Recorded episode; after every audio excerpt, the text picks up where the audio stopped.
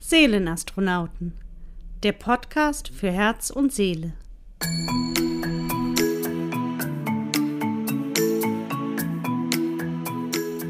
Ja, hallo zusammen. Mein Name ist Marco Hennings und ich arbeite als geistiger Heiler in Hamburg. Ihr kennt mich vielleicht schon durch meine Affirmationsarbeit oder Meditationsarbeit bei YouTube und heute will ich einfach mal dieses Medium nutzen, um euch ein bisschen über meine Arbeit als Heiler zu berichten. Also aus meiner Praxis ein bisschen was zu erzählen. Und ich glaube, das ist ganz spannend für viele Leute, was so ein Heiler eigentlich macht. Es gibt da viele Missverständnisse und auch Vorurteile und deshalb ist es mir ein großes Anliegen, das ein bisschen transparenter zu machen, was so ein Heiler eigentlich tut. Ich kann natürlich nur für mich sprechen, jeder Heiler und jede Heilerin natürlich auch, arbeiten auf ihre ganz persönliche Weise. Jeder arbeitet da halt anders. Und ich möchte heute von meiner Praxis berichten. In Wahrheit ist geistiges Heilen eine hohe Kunst und richtig angewendet ein großartiges Instrument, um Menschen zu helfen. Die meisten Menschen denken vermutlich beim geistigen Heilen zuerst an das Handauflegen. Das ist auch ganz normal, denke ich, weil das sieht man auch oft ähm, im Fernsehen und so weiter. Und viele Heiler bevorzugen beim Heilen auch tatsächlich das reine Übertragen von Energien durch Handauflegen. Für mich persönlich beinhaltet und bedeutet geistiges Heilen aber viel mehr als nur das. Für mich ist es genauso wichtig, nicht nur die Symptome einer Krankheit oder eines Problems zu betrachten, sondern vor allem die Herkunft, also die Ursache zu ergründen. Heiler sind, so wie ich das verstehe, unter anderem auch gute Detektive. Denn Detektivarbeit macht tatsächlich einen sehr großen Anteil meiner Arbeit aus. Ich schaue bei meiner Arbeit also nicht nur auf die reinen Symptome, die sind eigentlich sekundär wichtig, sondern ich schaue bei meiner Arbeit auf die Ursachen. Ich möchte gerne, dass mein Klient versteht, was die Ursachen sind und das ist sehr, sehr spannend. Heute möchte ich euch über das Thema Flüche berichten und ihr glaubt gar nicht, wie viele Leute Kontakt mit mir aufnehmen, weil sie glauben, sie wären verflucht worden. Erst heute hat jemand angerufen und mich gefragt, ob ich einen Fluch bei ihm auflösen könnte und war ganz entsetzt darüber, dass ich dann sagte, ja, es könnte sein, dass es ein Fluch ist, aber wahrscheinlich ist es doch eher dein Unterbewusstsein, was Spielchen mit dir spielt beziehungsweise dich sabotiert. Das wollen viele Leute oft nicht hören, weil sie so festgelegt sind in dem, was sie glauben. Und wenn jemand in seinem Glaubenssystem festhängt, dann ist es immer ein bisschen schwieriger, ähm, den Leuten zu helfen. Meistens finde ich aber dann doch einen Weg, ähm, sie zu überzeugen, dass sie mal in eine Sitzung zu mir kommen und dann sind sie ganz überrascht darüber, dass sich das in der Regel gar nicht um einen Fluch handelte, sondern ganz irdische Dinge dahinter stecken. Gut, ich werde jetzt anfangen, über einen Fall zu berichten und ich wünsche euch viel Spaß dabei. Ein Fluch ist ein Spruch, gelegentlich auch mit einer zugehörigen Gestik verbunden, der ursprünglich auf ritualisierte, in Klammern magische Weise einer Person oder einem Ort Unheil bringen soll. Zorn oder auch der Wunsch zu strafen oder sich zu rächen könnten ihn begründen. Wer wirksam verflucht wird, muss dabei weder anwesend sein noch von dem Fluch wissen. Quelle Wikipedia Immer wieder mal höre ich von einigen meiner Klienten, dass sie der Meinung seien, sie wurden von einer anderen Person verflucht. Oftmals stellt sich dann aber heraus, dass es sich um etwas völlig anderes handelt. Die meisten vermeintlichen Flüche haben einen völlig anderen Ursprung, als wir uns das vorstellen können. Ein junger Mann kam einmal zu mir. Nennen wir ihn hier Henry. Henry erzählte mir, dass er der Meinung sei, von seiner Ex-Freundin verflucht worden zu sein. Seit einiger Zeit klappte nichts mehr, was er geschäftlich auf die Beine stellen wollte. Alles schien schief zu gehen. In seiner Not ging er zu einem Medium. Zu einem Medium würde er normalerweise nie gehen. Das Medium sagte ihm, dass er von einer Frau verflucht worden sei. Durch die Beschreibung des Mediums kam Henry darauf, dass es sich eventuell wohl um seine Ex-Freundin handeln müsste. Dieses Medium empfahl ihm, mich aufzusuchen, um das Problem zu lösen. Als allererstes fiel mir an Henry auf, dass er ein sehr sympathischer Kerl war, mit einem großen Herzen. Ich fragte ihn, ob er mir etwas über sein Leben erzählen könne. Er erzählte mir daraufhin, dass er als junger Mann schon früh seine eigene Firma hatte, die er zusammen mit seiner damaligen Freundin führte. Diese lief außerordentlich gut und auch seine Beziehung schilderte er als sehr glücklich. Eines Tages aber eröffnete seine Freundin ihm unter unglücklichen Umständen, dass ihre Beziehung zu Ende sei. Henry war durch diese für ihn unvorhersehbare Trennung vollkommen geschockt und durch seinen Kummer nicht mehr in der Lage, die Firma weiterzuführen. Die Firma wurde aufgelöst und beide gingen ihre Wege. Das Leben ging weiter und einige Jahre später lernte Henry eine neue Partnerin kennen, mit der er sehr glücklich war. Er beschloss sich erneut selbstständig zu machen, aber wie wir bereits wissen, wollte das neue Geschäft einfach nicht richtig in den Schwung kommen. Henry hatte das Gefühl, dass, egal was er anpackte, etwas dafür sorgte, dass es schief ging. Nur wenn er berufsbedingt etwas für andere tat, klappte es. Nach dem letzten Satz wurde ich hellhörig. Ich fragte ihn, ob er denn an sowas wie Flüche überhaupt glaubte. Nun, eigentlich tat er das nicht, aber anders wäre das doch nicht mehr zu erklären, oder? Ich hatte bereits eine Ahnung, wollte aber, dass Henry selbst dahinter kam, was die wirkliche Ursache für sein Problem war.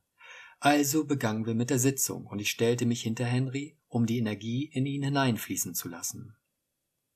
Henry ging in einen entspannten Zustand und sein Unterbewusstsein kam auf Hochtouren. Es zeigte ihm Bilder der Trennung, und der damalige Schmerz wurde ihm wieder sehr präsent. Als diese alten Bilder vom Unbewussten ins Bewusste stiegen, hatte Henry endlich die Möglichkeit zu erkennen, was die wirkliche Ursache seines Problems war. Mir war es in dem Moment klar, als er erwähnte, dass wenn er berufsbedingt etwas für andere tat, es mit Erfolg gekennzeichnet war. Aber wenn er etwas für sich selbst auf die Beine stellen sollte, dann klappte es nicht. Henry war weder faul, noch fehlte ihm das nötige Know-how. Er hatte schon einmal eine erfolgreiche Firma geleitet, und warum sollte es jetzt plötzlich nicht mehr funktionieren? Weil eine Ex-Freundin sich extra die Mühe machte, ihn zu verfluchen? Nein, das war nicht der Grund seines Problems. Wie ich an anderer Stelle meines Internetblogs bereits erwähnte, hat unser Unterbewusstsein unter anderem auch die Aufgabe, uns zu beschützen. Es kann aber zwischen gut oder schlecht für uns nicht unterscheiden. Die damalige Trennung war so ein Schock für Henry, dass diese als Trauma in sein Unterbewusstsein geschossen ist. Durch die Trennung zerbrach gleichzeitig die Lebensexistenz von Henry. Diese Aspekte, Trennung plus Schock plus Existenzangst, hat sich in seinem Unterbewussten festgesetzt. Jetzt, als er eine neue Lebenspartnerin gefunden hatte und er den Entschluss gefasst hatte, eine neue Firma zu gründen, ist das Unterbewusste aktiv geworden, um dieses Unternehmen zu verhindern. Denn wenn das gelingen würde, dann würde Henry seine neue Liebe wieder verlieren eine einfache, aber klare Logik seines überbeschützenden Unterbewusstseins. Geschäftserfolg in der Kombination mit Liebe gleich verlassen werden. Aus diesem Grund ist Henry nichts gelungen, was er für sich selbst getan hat, wohl aber die Dinge, die er für andere getan hat. Das Medium lag mit ihrer Interpretation einer Verfluchung durch eine Frau wirklich nicht so falsch. Es kommt aber auf die Betrachtungsweise an. Die Ex-Freundin von Henry spielte ja tatsächlich eine wichtige Rolle, aber nicht als rachsüchtige, verfluchende Ex-Freundin, sondern als tiefe Erinnerung verdrängter, verletzter Gefühle von Henrys Unterbewusstem. Henry wurde sich in der Heilsitzung all dieser Dinge bewusst und schloss abschließend Frieden mit seiner Ex-Freundin, den er persönlich in der Vergangenheit nicht mit ihr schließen konnte. Zwei Wochen später sprachen wir erneut miteinander, und Henry berichtete mir überglücklich dass er einen vielversprechenden Auftrag bekommen hatte, wo er sich die nächsten drei Jahre keine Sorgen mehr um sein Auskommen machen müsste. Mit mir hatte dieser Auftrag nichts zu tun.